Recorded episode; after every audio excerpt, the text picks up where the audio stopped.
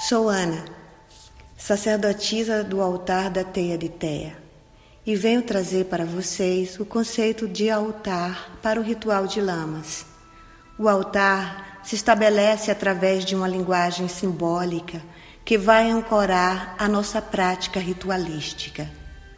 E, no Lamas, se materializa através da consagração de um espaço onde agradecemos a nossa colheita celebraremos com grãos: trigo, milho, arroz, lentilha, feijão, ervilha, aveia, grão de bico.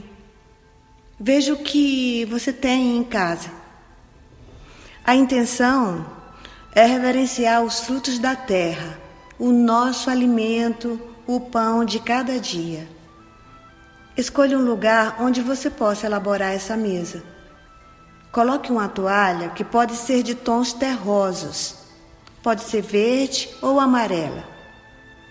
Identifique nesse lugar o leste, o elemento ar. Coloque o incenso e, ao lado, um maço de ervas frescas, aromáticas. Pode ser tomilho, alecrim, manjericão, hortelã.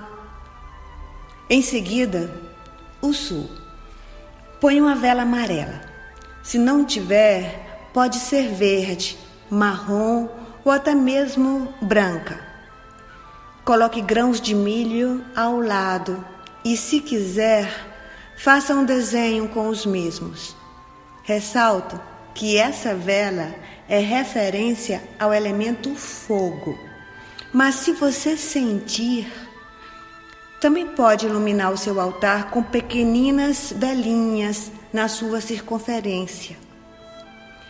Ao oeste, o elemento água.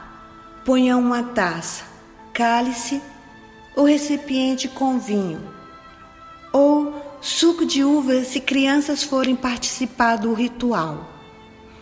Se tiver algumas uvas, Acrescente ao lado da taça ou do recipiente que vai ficar o vinho. Fica bonito. Ao norte, elemento terra, cestinha natural com frutas, milho, legumes, raízes. Ao centro, a energia espiritual, a deusa e o Deus manifestados. Faça um pequeno círculo com os grãos que escolheu, e nele coloque um pão redondo ou ovalado. No final do ritual, compartilhe o abençoado alimento do seu altar. Os grãos que não usar, devolva-os à natureza. Feliz Lama.